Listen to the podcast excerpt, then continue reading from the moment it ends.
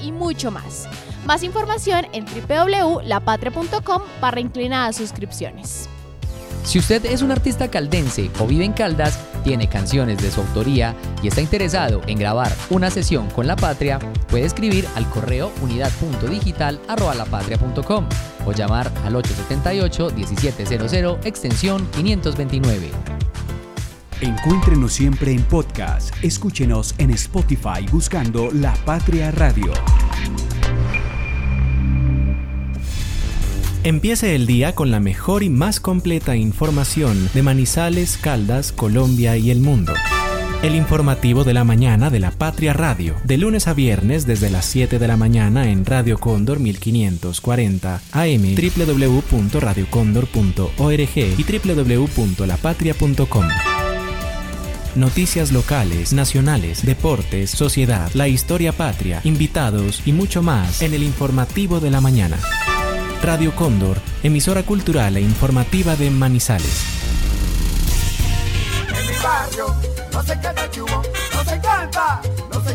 Por sus noticias, crucigramas, recetas, truquitos de belleza, entretenimiento, deportes y Condorito. ¿Y a ti qué te encanta de Cubo? Cómpralo y léelo todos los días. No sé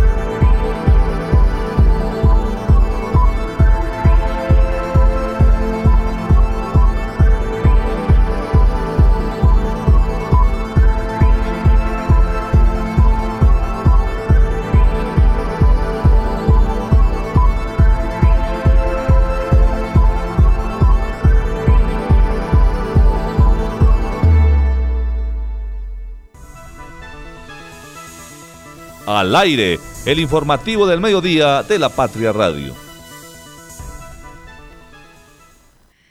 11 y 34 de la mañana y a esta hora saludamos a toda nuestra audiencia radial aquí en el informativo del mediodía de la Patria Radio. Protestan de nuevo contra el ICBF Caldas para exigir protección de los niños.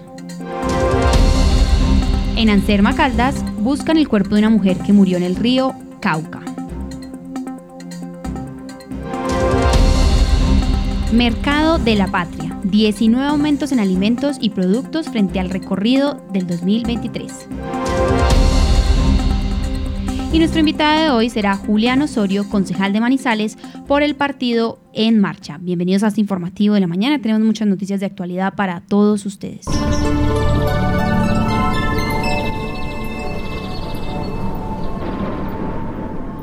11 y 35 de la mañana y tenemos a esta hora 23 grados de temperatura. Al parecer en una hora lograremos los 24 grados. Recordemos que según nuestro reporte del clima tendremos una tarde mayormente nublada, sin embargo no hay probabilidades de lluvia según este reporte. Y al parecer presentaremos entonces altas temperaturas a lo largo de toda la tarde. Sin embargo, digamos que son a las 2 de la tarde hasta las 4 de la tarde donde tendremos al parecer según este reporte mayores temperaturas. Recordar a las personas entonces estar muy pendientes de los cambios de temperatura, usar el protector solar, el bloqueador solar, también estar atento a la hidratación, hidratarse a pesar de que no se tenga sed y por supuesto estar ventilando los espacios de trabajo y de estudio donde nos encontremos para entonces evitar cualquier golpe de calor. Recordemos que estamos con el fenómeno del niño, entonces es importantísimo que como audiencia y como ciudadanos estemos atentos también a estos cambios y que nuestras prácticas pues ayuden y no perjudiquen, eh, digamos, las altas temperaturas en algunos incendios forestales o con actos vegetales.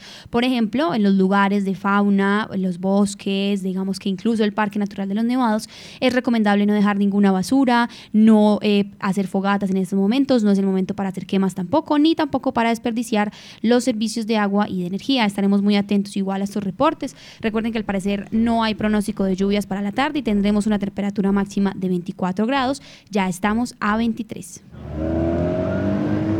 El tráfico a esta hora.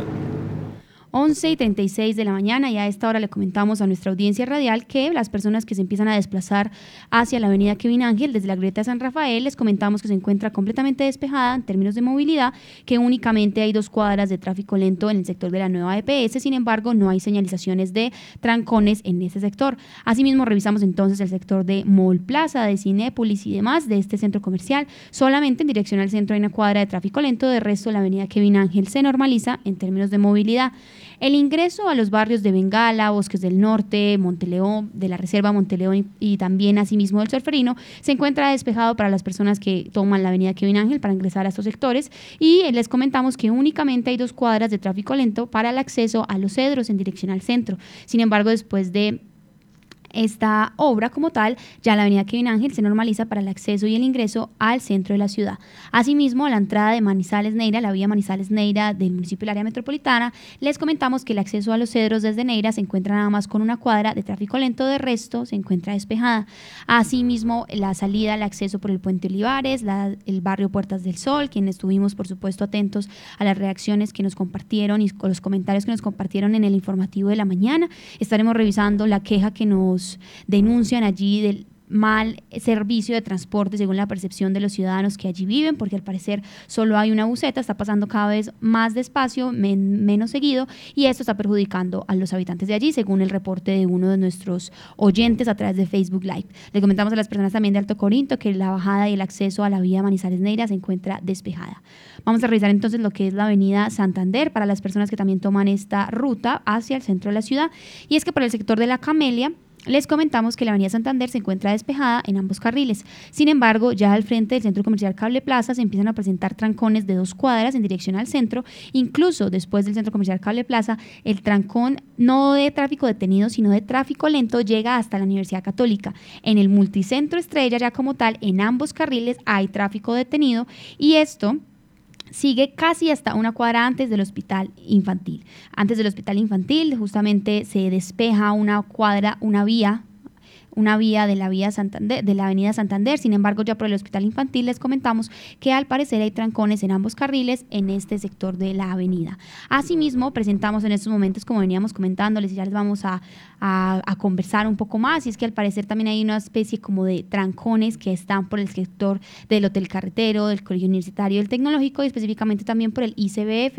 En estos momentos están presentando unas protestas por parte de algunos de los trabajadores del sindicato de las madres protectoras y cuidadoras de los niños del ICBF por, al parecer, eh, no contratarlas de nuevo desde comienzo del año, desde el año pasado, y allí ahorita tendremos las voces de las personas. A esta hora entonces la avenida Santander, después del Hospital Infantil, presenta trancones en todos los carriles a partir de varias cuadras hasta incluso después del Hotel Carretero y pasando por el Instituto Universitario de Caldas. Es la avenida que hasta ahora presenta más congestión vehicular también como ruta eh, más congestionada por vehículos en Manizales. Sin embargo, la avenida paralela por el Estadio Palo Grande se encuentra completamente despejada en ambos carriles y únicamente por el Colegio El Rabasco es que presenta una cuadra, pero en el carril únicamente que se devuelve al estadio de tráfico detenido. Sin embargo, las personas que toman esta avenida paralela para dirigirse al centro, les comentamos que se encuentra completamente despejada, incluso despejada por el sector de Confa.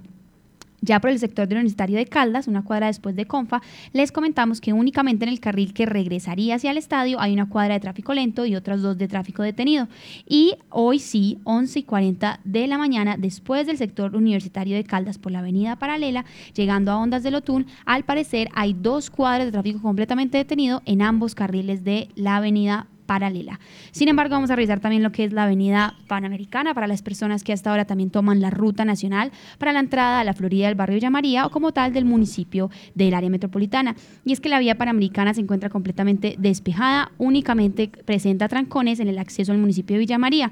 Sin embargo, ya siguiendo por la obra de los cámbulos, les comentamos que hay completo despeje en términos de movilidad y que incluso después del terminal de transporte de Manizales, la vía se encuentra despejada en ambos carriles. También vamos a revisar entonces rápidamente lo que es el municipio del área metropolitana de Villa María y para las personas que se mueven de la Floresta, del barrio La Pladera hacia el Parque de la Ciudad, les informamos que la calle Sexta presenta dos cuadras de tráfico detenido y tres cuadras de tráfico lento. Y desde el sector de la Pradera hasta el ingreso al Parque Central también se presentan cuadras de congestión vehicular. Asimismo, les recordamos a las personas que están saliendo del barrio del municipio de Villa María y también que salen del barrio La Florida, que al parecer entonces también hay en el acceso con la vía panamericana tráfico detenido en varias cuadras. Este es el informe del tráfico aquí en lapatria.com y por supuesto estaremos entonces muy atentos a todas sus reacciones y comentarios. Clic en lapatria.com. 11 y 42 de la mañana y a esta hora saludamos y le damos la bienvenida, comienzo de semana, a David Muñoz, nuestro periodista de la web, con el clic en lapatria.com. David, bienvenido al informativo El Mediodía. Directora, ¿qué tal? Saludo cordial, feliz lunes, feliz y caluroso lunes para usted, para nuestros compañeros y para todos los oyentes. Acá estamos listos ya para entregarles la mejor información a todas las personas, mi estimada directora. Así es, David. Si quiere entonces, antes de que nos vayamos con el clic, también damos paso porque hoy nos, nos va a acompañar en la ausencia de Fernando Alonso y Marta Gómez, vamos a estar entonces con nuestra periodista Lisset Espinosa. Lisset, bienvenida al informativo del mediodía. ¿Cómo la recibe este lunes, comienzo de semana? Ya al parecer vamos a lograr 24 grados de temperatura. Sí, Sofía, pero yo creo que si lo comparo con el domingo, yo creo que el día hoy está más fresco ayer. Puede pues, ser. Pues, pues acá donde estoy no he salido, quizás la temperatura sea otra, pero creo que en comparación con el domingo sí siento el día más fresco. Así es, recuerden que vamos a tener un cielo parcialmente nublado, lo que va a facilitar o lo que genera que uno sienta que hay como mayor sensación de frescura, sin embargo, pues atentos a las recomendaciones con los golpes de calor. David, ahora sí cuéntenos cuál es nuestra primera actualización para la audiencia. Claro que sí, directora. Eh, bueno, empecemos por noticias locales, porque una nueva protesta se presentó esta mañana en el Instituto Colombiano de Bienestar Familiar, ICBF, en Caldas, para exigir la protección de los niños. Eh, Sofía, le cuento una nueva protesta, como les decimos, este lunes en la Avenida Santander eh, porque las madres, eh, o la, sí, las madres que son conocidas como agentes educativas marcharon exigiendo su contratación ellas alegan que los niños de la primera infancia están desprotegidos. Por eso convocaron a la manifestación que partió del Parque de la Mujer y llegó a la sede del ICBF, esto en la Avenida Santander. Ya vamos a escuchar las aplicaciones o las explicaciones más bien que ellas comentan porque reclaman por, por ejemplo, los jardines infantiles, reclaman los CDI, la estrategia familiar, ya eh, las vamos a escuchar mientras se cumple esta protesta, pues la Avenida Santander ha presentado cierres parciales eh, desde el sector de fundadores y también desde el sector de Cristo Rey. Hay que recordar, Sofía y oyentes, que hace dos semanas también se presentó una movilización en las afueras de la sede principal del ICBF Caldas. Esta vez fue contra Sandra Gaviria, la directora encargada de la entidad. En aquella ocasión eh, fue porque la institución aún no contrataba a las agentes educativas, además porque no se habían seleccionado los operadores que van a manejar las estrategias en compañía del ICBF.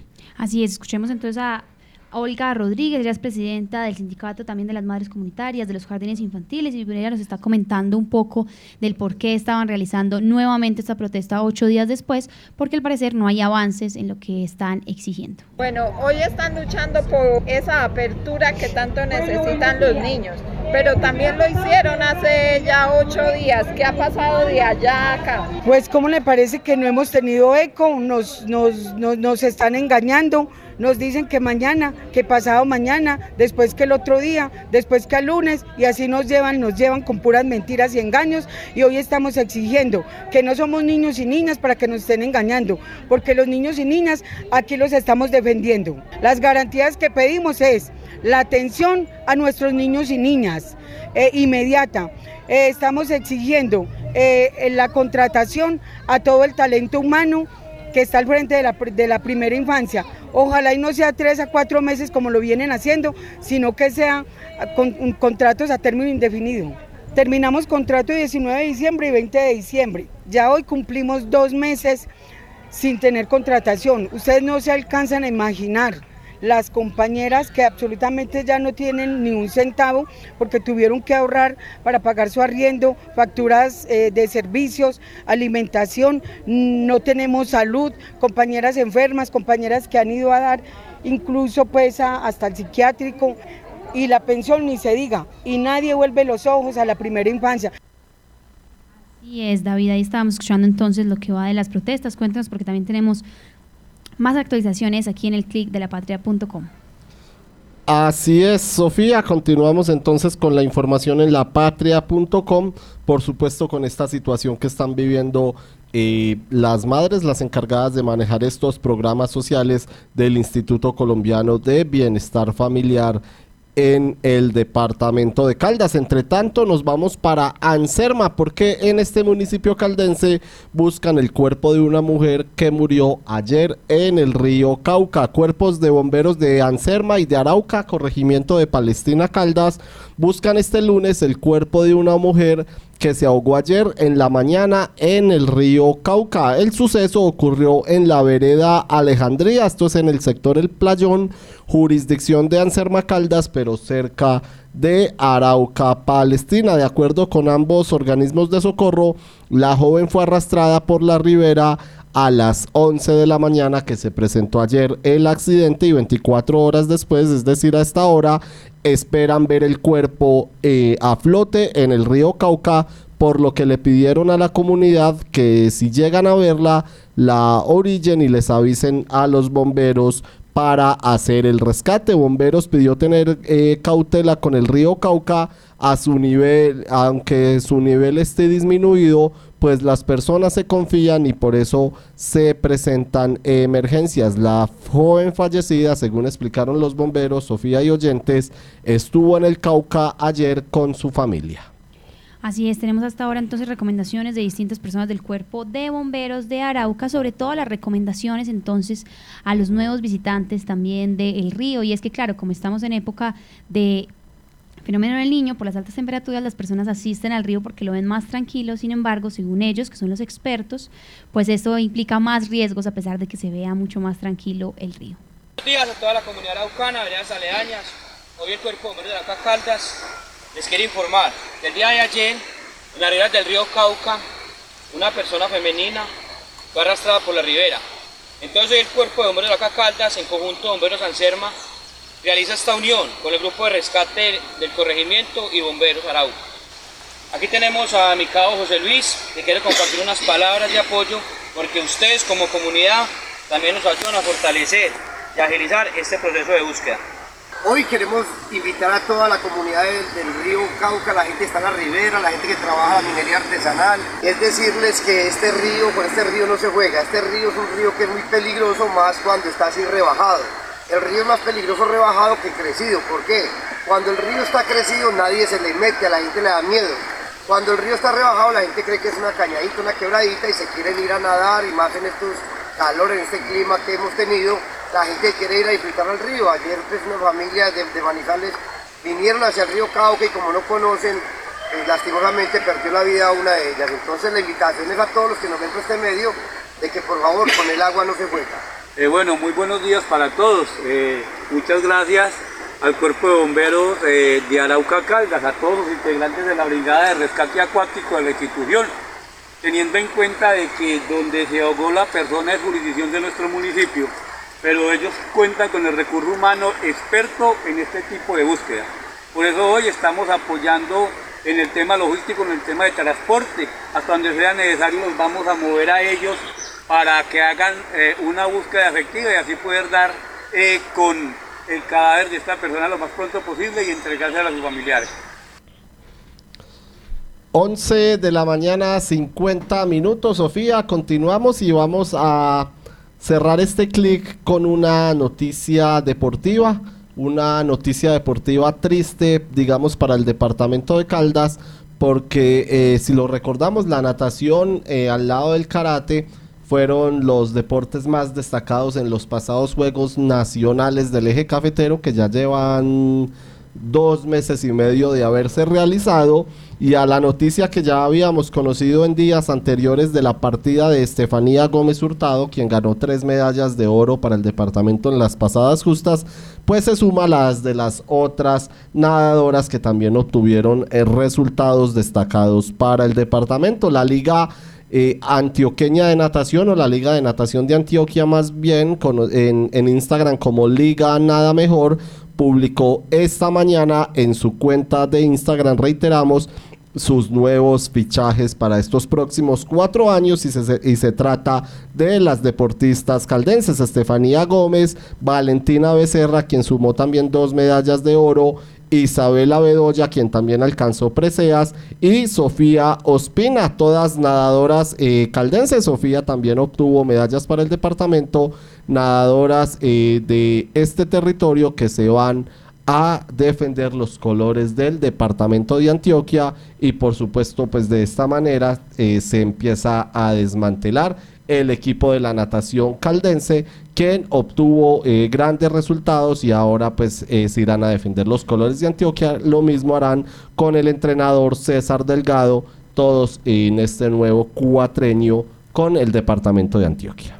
Así es, David, una noticia, como usted lo menciona, triste para el departamento en términos deportivos. Por supuesto, igual estaremos muy pendientes de la gestión y el desempeño de estas atletas también y deportistas a lo largo de su carrera. Y bueno, también estaremos atentos entonces si se van más deportistas del departamento. Saludamos entonces a 52 de la mañana. A esta hora ya se nos conectó entonces Marta Gómez. Marta, bienvenida al informativo. ¿Cómo la recibe este lunes de comienzo de semana? Sofía, muy buenas tardes. Eh, buenos días todavía. No es el. Aún no estamos en la tarde. También para David y para todos los oyentes, pues que siempre nos acompañan. Y bien, Sofía, muy bien. Seguimos con este temperatura altica, el calorcito. Eh, y la misma, la recomendación que le hemos hecho a todos los oyentes para que se hidraten muy bien, para que se cuiden de esas temperaturas altas que son llevaderas, pero desde que uno lo haga adecuadamente. Así es, Marta. Hasta ahora entonces también tenemos 11 y 53 de la mañana. David, cuéntenos porque tenemos sondeo para nuestra audiencia. Así es, así es, Sofía. Sondeo para nuestra audiencia y por supuesto para todos eh, los oyentes y para ustedes. Celebró el día de San Valentín. Empecemos preguntándole a Lisette. Lisette, ¿celebró el día de San Valentín? No. Marta, Marta celebró el día de San Valentín. No, negativo, David. No es una fecha, no es, no es una eh, festividad autóctona colombiana. Eh, para eso está el Día del Amor y la Amistad en el mes de septiembre, entonces prefiero hacerlo en septiembre a todas las personas que llevo en el corazón. Y Sofi, ¿celebraste tú el día de San Valentín? No, nada, la verdad es que no tengo esa fecha guardada y tampoco celebro en septiembre. Acá, no, ah, me gustan mucho esas fechas, pero, pero está bien. Pero en nuestro país es más en septiembre, como dice Marta, el 91.25% no celebró San Valentín mientras que el 8.75% dice que sí lo hizo. Las rosas se fueron fue para el extranjero. Directora, muchas gracias. Muchas gracias, David. Así es, tenemos una actualización para ustedes. Recuerden a los oyentes que toda la información la pueden ampliar también en lapatria.com y que estaremos con más noticias después de nuestra pausa comercial.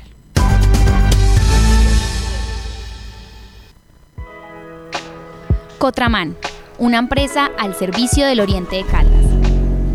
Viaje siempre con nosotros a Manzanares, Samaná, Bolivia, Pensilvania, Marquetalia, Marulanda y La Dorada.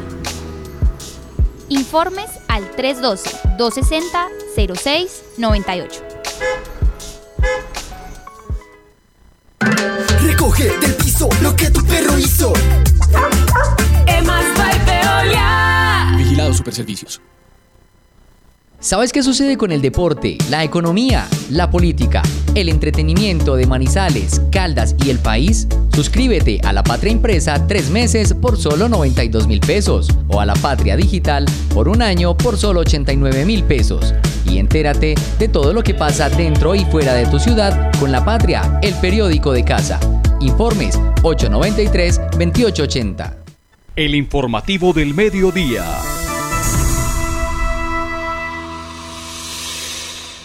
11 y 56 de la mañana, Licedia. A esta hora también tenemos dos noticias más de actualizaciones para nuestra audiencia y es que tuvimos la oportunidad de conversar con estudiantes de las universidades de educación superior de aquí, de Manizales, que tienen también presencia en otras sedes y eh, conversamos con algunos de ellos sobre qué opinaban y qué esperan para aumentar en términos de calidad de los estudios que están realizando. Sí, en total, Sofía, se les consultó a 14 estudiantes de últimos semestres de ocho universidades de la región, eh, pues eh, obviamente eh, que hacen parte de Manizales y también de Chinchiná, para pues saber, según la experiencia ya lo vivido, en lo que deben de mejorar o invertir estas instituciones, pues para esos próximos primíparos que seguramente pues ya ingresaron y para aquellos que se avecinan pues para el segundo semestre a escoger alguna de estas universidades. Pues ¿de qué universidades estamos hablando? De la Universidad Católica de Manizales, de la Universidad Luis, eh, de Manizales, de la Universidad Autónoma, de la Universidad Católica Luis Amigo, de la Universidad Nacional y también obviamente la Corporación Universitaria Minuto de Dios. Así es, Lice, tenemos audios también de algunos de los estudiantes de lo que entonces están esperando como parte de sus respuestas a esta pregunta en términos de educación superior, que también les corresponde pues a ellos dar esta percepción y exigencias. Vamos a escuchar entonces algunos de los estudiantes universitarios. Buenas tardes, mi nombre es María Fernanda Marín. Desde mi perspectiva, creo que la universidad y especialmente la Facultad de Administración debe apostarle por proyectos y por un enfoque más de práctica, es decir, eh, relacionar un poco más lo que es la academia con el sector empresarial, unirnos más y que no sea pues eh, al final de, la carrera en donde tengamos el acercamiento eh, final con las empresas. Considero pues también que se debe tener un enfoque más internacional, revisar las tendencias y cómo las grandes escuelas de administración están enfocándose y están perfilando a sus egresados, ya que es una carrera con demasiada demanda y, esas competencias son las que nos van a hacer diferentes en, en el sector empresarial y en el momento pues de, de iniciar la vida laboral. Mi nombre es Jonathan Alexander del programa curricular de Ingeniería Electrónica. Considero que la universidad debería invertir en algunos laboratorios como sería el de comunicaciones. Adicionalmente sería importante que se fomente en las salidas académicas, ya que esta sería una gran experiencia para las personas, para los estudiantes antes de terminar las carreras. Hola, buenas tardes. Mi nombre es Edith Alejandra Suárez Martínez, estudiante de último semestre de Ingeniería Eléctrica de la Universidad Nacional C. Manizales. Eh, bueno, desde el enfoque de mi carrera eh, considero pertinente que se siga haciendo una buena inversión como se viene haciendo en la universidad en laboratorios.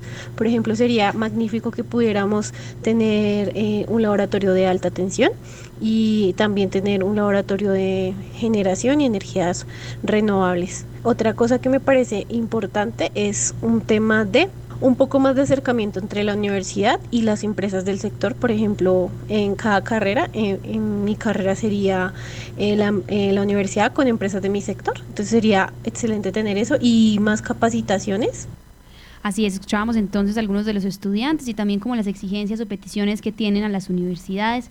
Recordemos que eran estudiantes y son estudiantes de últimos semestres de las universidades, pero estaremos atentos entonces también a sus comentarios de la vida estudiantil. Lice, también hubo un tema que conversamos también esta mañana y que hoy volvemos a traer porque ya tenemos las opiniones de las personas con respecto a la subida y cambio de precios de este año en el mercado que realizan. Independiente de si la gente está mercando diario, semanal o mensual, sí nos están manifestando como un cambio y al parecer pues nuestros periodistas también muy juiciosos de balance estuvieron haciendo el mercado anual con varios productos, incluso separando también el tema también de la plaza y las verduras y demás, y hay cambios, hay cambios en los precios y por supuesto esto se ve también reflejado entonces en los cambios de las personas para hacer y planear el presupuesto para comprar sus víveres. Sí, Sofía, eh, sin duda sí se sigue sintiendo un incremento eh, en los productos de la canasta familiar y todo esto pues está relacionado obviamente con la inflación anual que, pues, según el Departamento Administrativo Nacional de Estadística DANE, la variación anual de la inflación en enero del 2024 llegó al 7.59% en nuestra ciudad y en ese tiempo la educación fue el sector con más presión inflamatoria, generando un 11.47%, mientras que la información y comunicación fue la única división que disminuyó el promedio de sus predios en ese periodo. Y pues si ponemos a vernos esa lista que tenemos hoy, eh, que se comparó con un mercado que también se hizo en el 2023, Sofía, pues notamos que varios productos pues aumentaron eh, el precio. Por ejemplo, el arroz pasó en el 2023 a costar un kilo 4.100 y ahora pues cuesta 5.200 pesos. Asimismo, si miramos cuánto vale un atado de panela, esta pasó de, de 403 mil a 6 mil pesos y son elementos que a diario, eh, Sofía, consumimos en nuestra casa y qué decir, digamos, de los huevos, que también es un elemento, pues, importantísimo a la hora de, de, de mercar, que pasó de 19 mil a 21 mil 550. Y, pues, ni qué decir también de, de las carnes, ¿cierto? Que también está disparado los precios y ahora, pues, la gente eh, está digamos que cambiando o mirando cómo reemplazan esa alimentación por algo más barato que, eh, como lo decíamos también em, en la mañana, pues cada quien sufre dependiendo cómo merque. Hay gente que lo hace diariamente, otros que lo hacen quincenalmente y otros mensual. Entonces, independientemente cómo sea eh, que usted merque en su casa, pues sin duda, pues debe meterse más la plata y la mano al bolsillo para poder pues comprar lo que usted quiere comer en su casa. Así es, escuchemos algunas de las personas que también estuvieron en este supermercado del ahorro, en donde la patria pues realiza el mercado anualmente. Nos comentaban un poco también de esta situación y de los cambios o no, aumentos o no que perciben entonces cuando realizan sus compras. Hugo Restrepo, yo compro semanal, pero generalmente más o menos unos 100 mil pesos semanales. Pues sí, sí ha sufrido una variación. Por ahí yo creo que puede unos 20 mil pesos. O sea, lo que el año pasado compraba con 80, ahora tengo que gastarme 100. Pero lo que pasa es que yo soy un rebuscador. Entonces yo busco los precios más baratos. María Florín de Rivera Granados. Eh, acá se merca mensual. Pues hemos estado llevando 500, 400 y, y puchito. Pues el año pasado nos estaba, siempre nos estaban yendo lo que lleva este año de 500, no es que estaba en 600. Pues acá nos ha estado saliendo más económico. Eh, María Teresa en Otabar. No, yo compro el diario. Por ahí 55, 60 mil pesos. ¿Y el año pasado cuánto gastaba en el Igual, diario? igual. ¿No subió, no bajó, se mantuvo No, muy similar? Nada. Le digo la verdad que yo nunca reparo eso. Yo cojo, cojo, cojo, cojo, cojo y voy y pago. Y yo, ay, cómo han subido todas las cosas, pero no me doy cuenta si han subido ha bajado o qué vale más. Yo sé que el arroz vale, está costosito y que y hay otros productos también que han subido.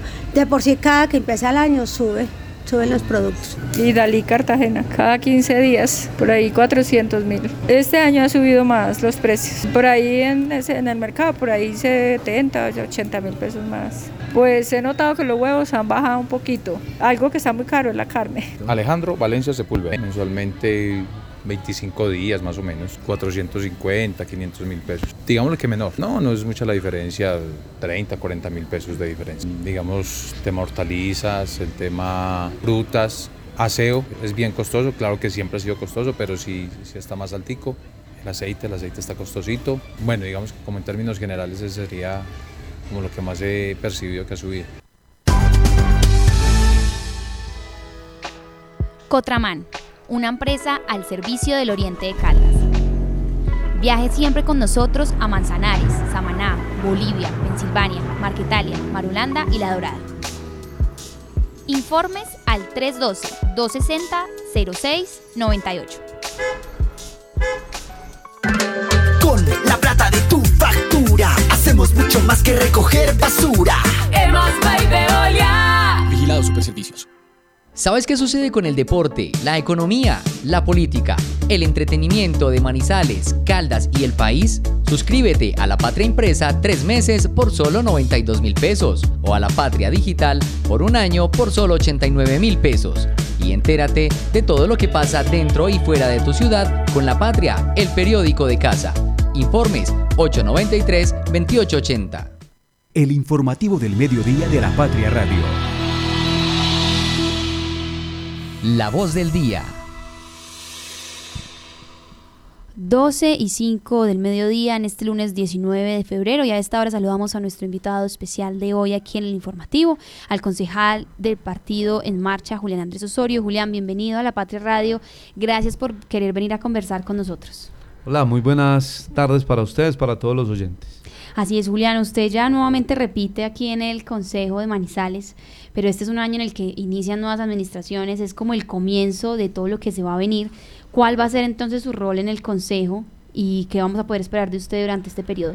Muchas gracias. Eh, sí, repetimos, yo renuncié hace alrededor de año y medio. Yo estaba por el Partido Centro Democrático para poder lanzarnos por otra colectividad. Le decidimos dar ese paso al costado y ahorita estamos representando los colores del partido en marcha.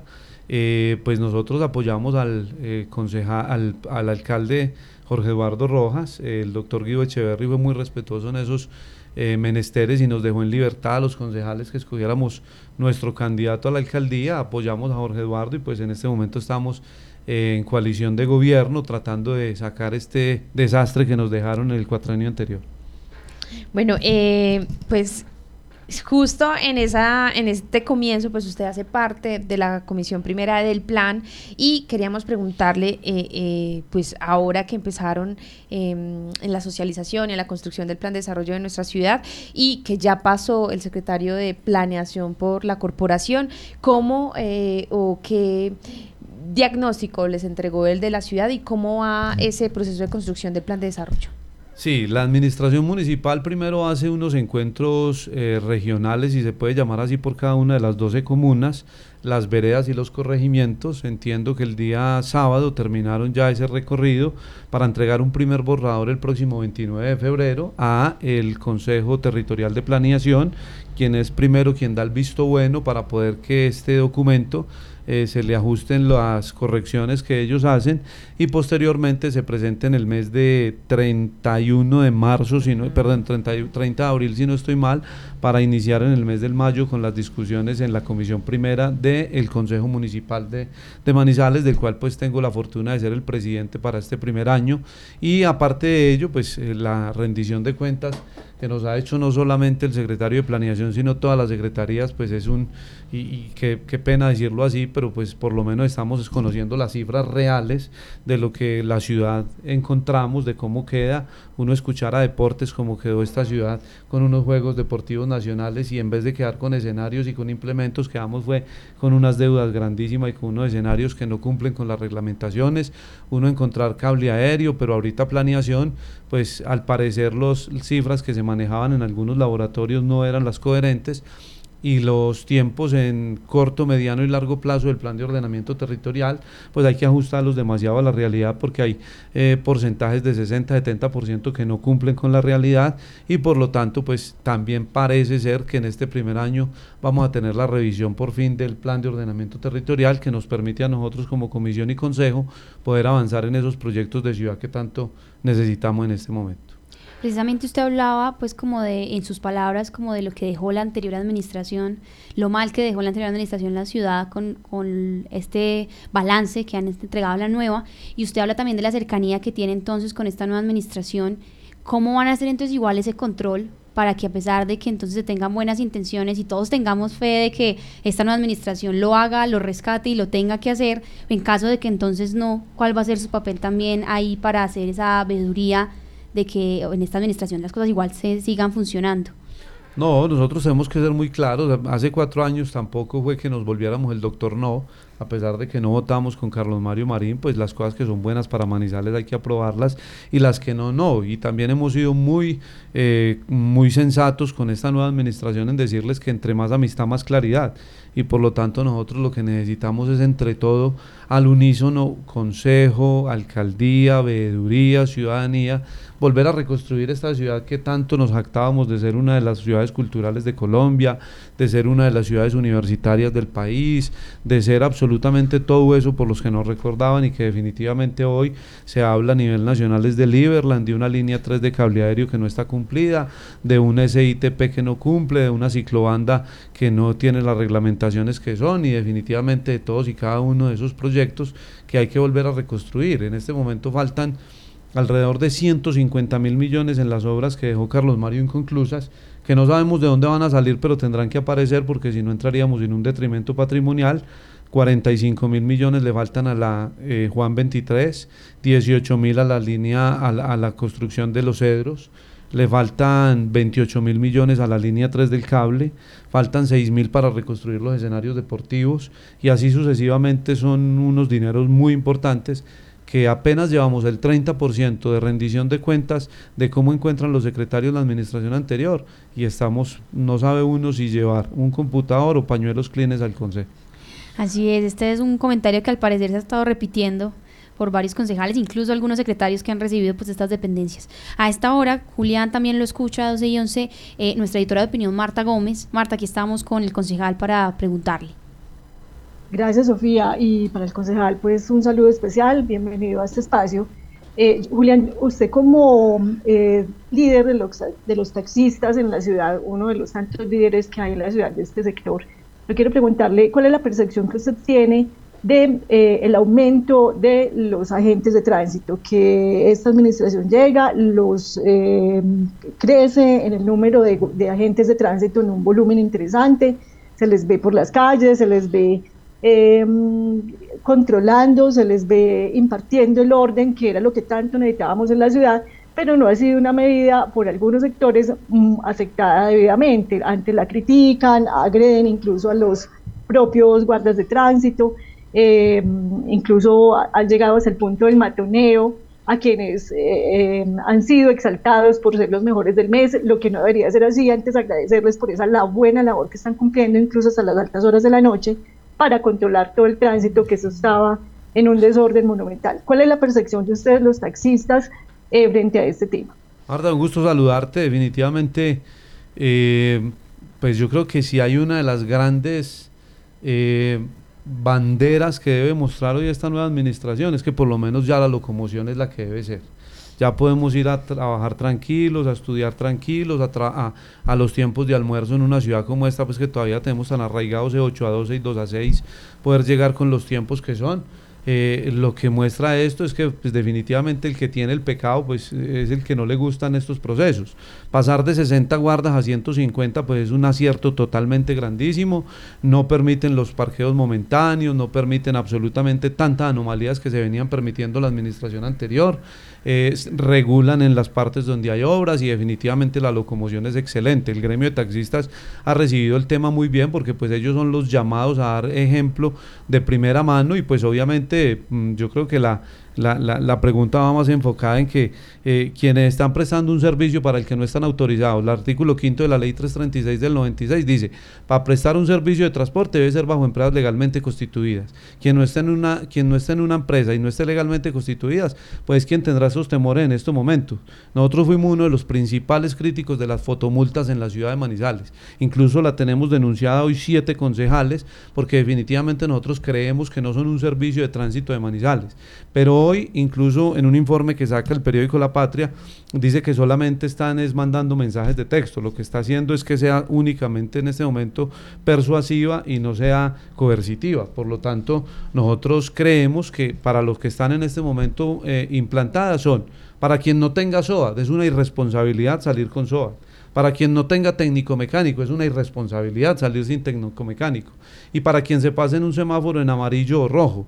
Y nosotros hicimos una crítica constructiva y es, si van a partir por semáforo, pues póngale unos cronómetros a los semáforos para poder saber. Van avanzando en ese proceso. Ustedes ya ven que los semáforos están cronometrados y nosotros creemos que definitivamente el tema de tener más agentes de tránsito en la ciudad, incluso algunos con el curso de policía judicial, está muy bien recibido.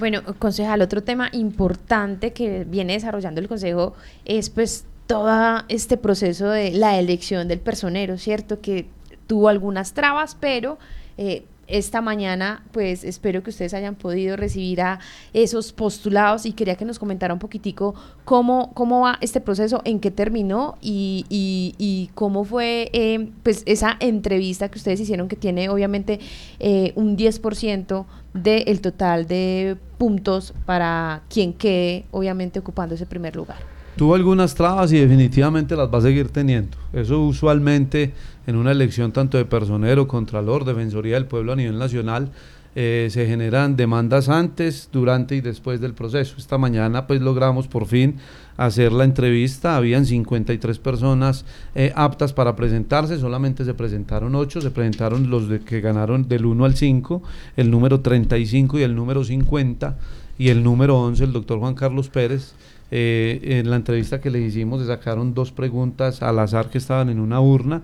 Esas dos preguntas fueron para absolutamente todos y eh, en ese orden de ideas pues se hizo la calificación eh, puntual. Y aquí hay que enmarcar una cosa. Yo creo que los que pasaron por el atril son personas totalmente calificadas. Incluso hay personas que se presentaron que ya son personeros de la ciudad de Neiva, otro del municipio de Aranzazu y personas con unos recorridos magníficos.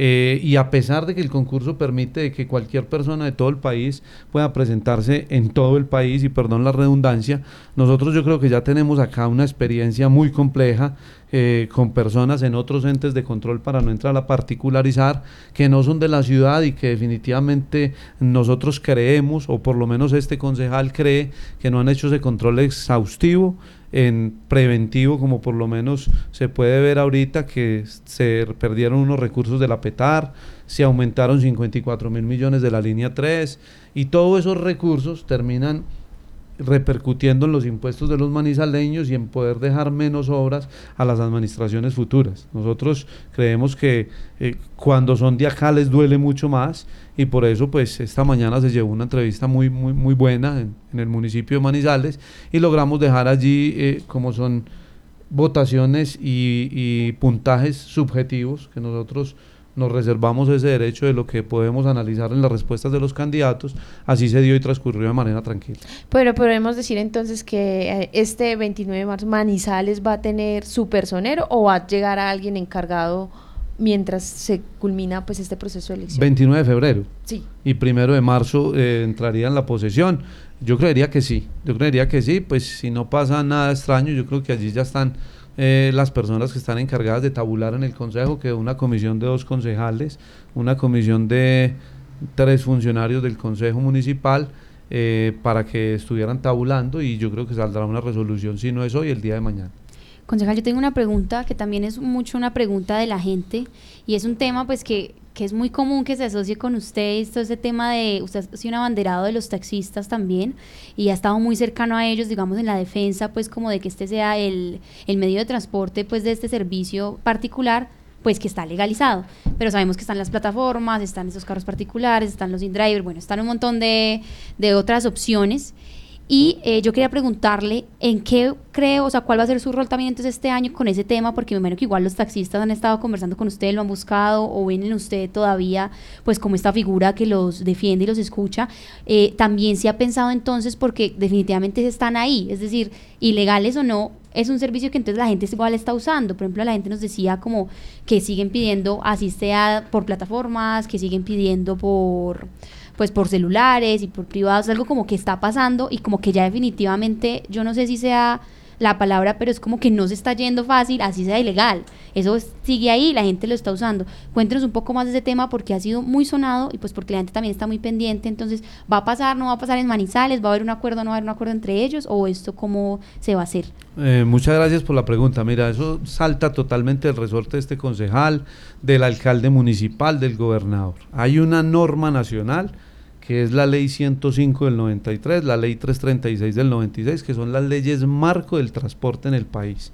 Nos las han tratado de cambiar 10 veces en el Senado y en el Congreso de la República y se han caído. ¿Por qué? Porque nosotros en ningún momento estamos en contra de las plataformas. Bienvenidas. Ojalá entren al juego porque los más beneficiados serían quienes, los clientes. Pero no quieren competir en igual de condiciones. ¿Por qué? No se constituyen como empresa, no quieren tributar en Colombia, no quieren, a un taxista se le vence a los tres años el PAS y a ellos a los 10. A un taxista se le vence cuando saca el carro nuevo concesionario a los dos años el técnico mecánico, a ellos a los seis. Un taxista tiene que tener SOAT, contractual, extracontractual, y si con esa plata no alcanza a pagar un accidente como el que vemos hoy, trágicamente, a una, a una, a una periodista de, de la calle en Bogotá, que yo creo que ustedes ya lo conocen, el conductor de esa plataforma la dejó botada.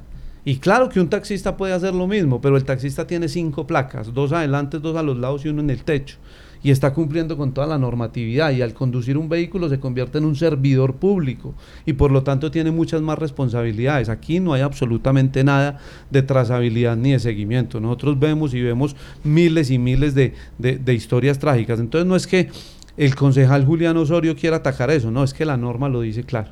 La norma lo dice claro. ¿Y qué es lo peor? Que si los agentes de tránsito, los secretarios de movilidad, los alcaldes municipales no hacen cumplir la norma y la ley, pues prevarican por, omisión y se puede ver inmersos en procesos jurídicos grandísimos, incluso hasta inhabilidad de 10 y 15 años. Entonces, mientras la norma está, hay que cumplirla.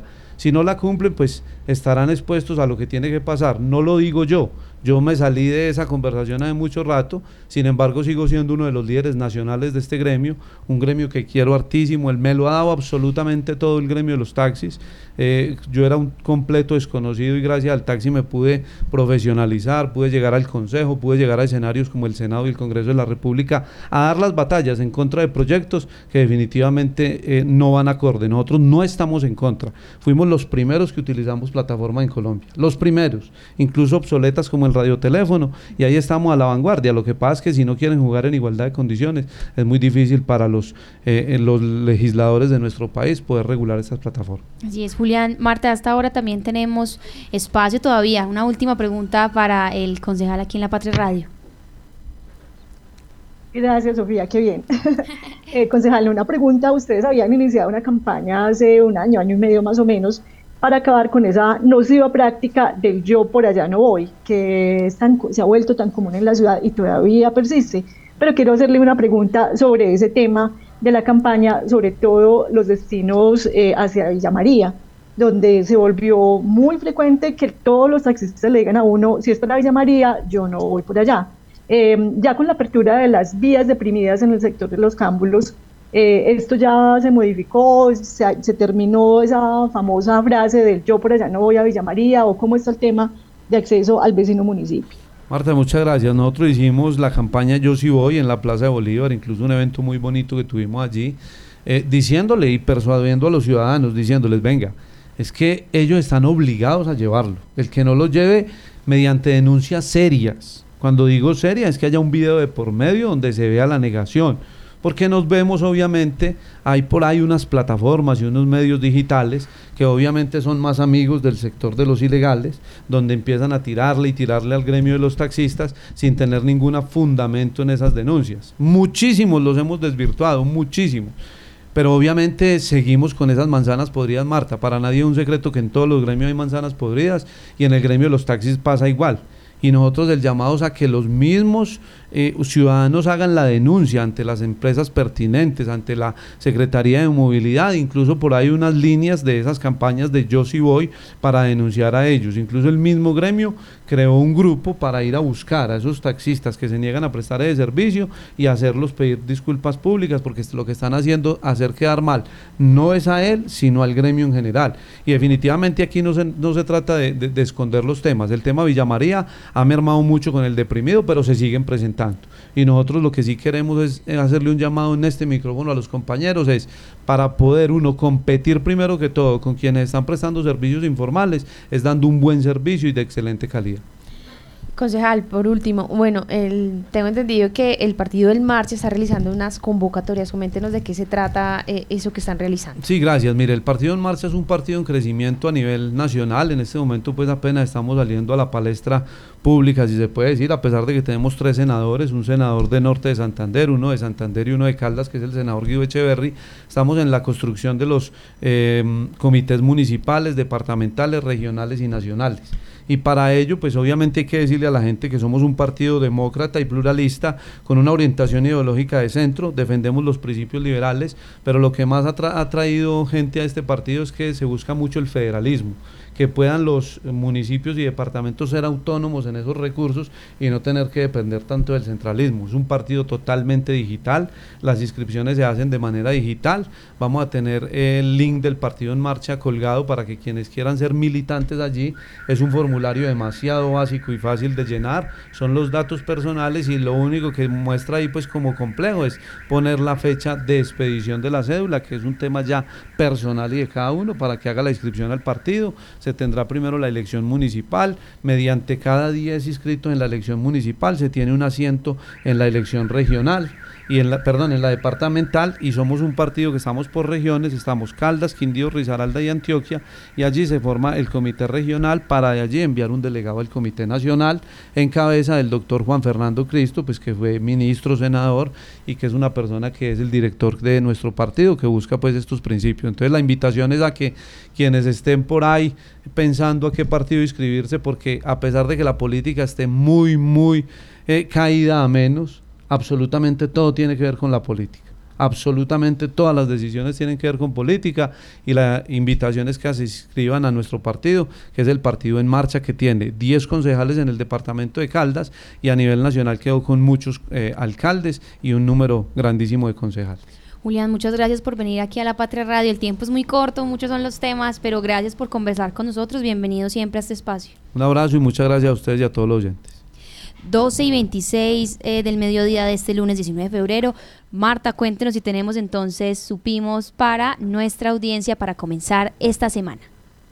Claro que sí, Sofía. Pues aquí tenemos un supimos para los amantes de la música popular que interpreta el caldense Jason Jiménez. Eh, Jason Jiménez nació en Manzanares Caldas y pues ya está, este año está cumpliendo 13 años de carrera artística eh, y dice que tiene eh, un proyecto muy loco con el que sueña para este año de hacer tres conciertos eh, con escenarios llenos, uno en el Movistar Arena en Bogotá, otro en el Centro de Espectáculos La Macarena, o sea, la antigua mm, eh, Plaza de Toros La Macarena Medellín, y otro en la Plaza de Toros de Manizales. Él les está pidiendo entonces a todos los seguidores estar muy atentos a las fechas, si se consolidan esos tres conciertos, y apoyarlo asistiendo a los mismos.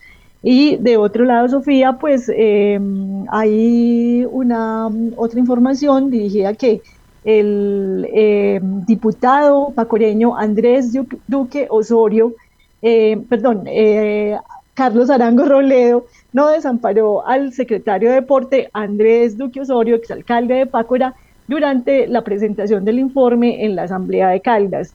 Eh, esto lo hizo, aunque ambos eh, son muy nuevos en este tema del control político, pero siempre estuvo al pie de qué necesitaba, qué requería para la presentación de ese informe, lo que eh, el secretario de Deporte, Andrés Duque Osorio, le agradeció a este diputado, también coterráneo de, de este municipio del norte de Cali.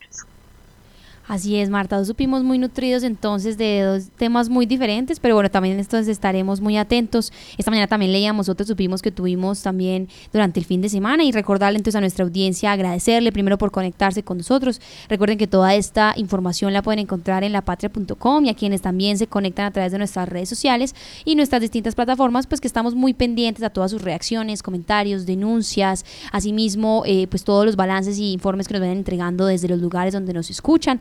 También agradecerles a las personas que incluso nos escuchan desde el municipio de Neira, de Villa María, Chinchiná y aledaños y a quienes se conectan a través de 1540M Radio Cóndor. Mañana nos vemos muy puntuales a las 7 de la mañana con más información, muchas más noticias de actualidad para todos ustedes y por supuesto recordarles que en lapatria.com estaremos muy atentos actualizando toda la información y atentos a los comentarios que ustedes nos envíen.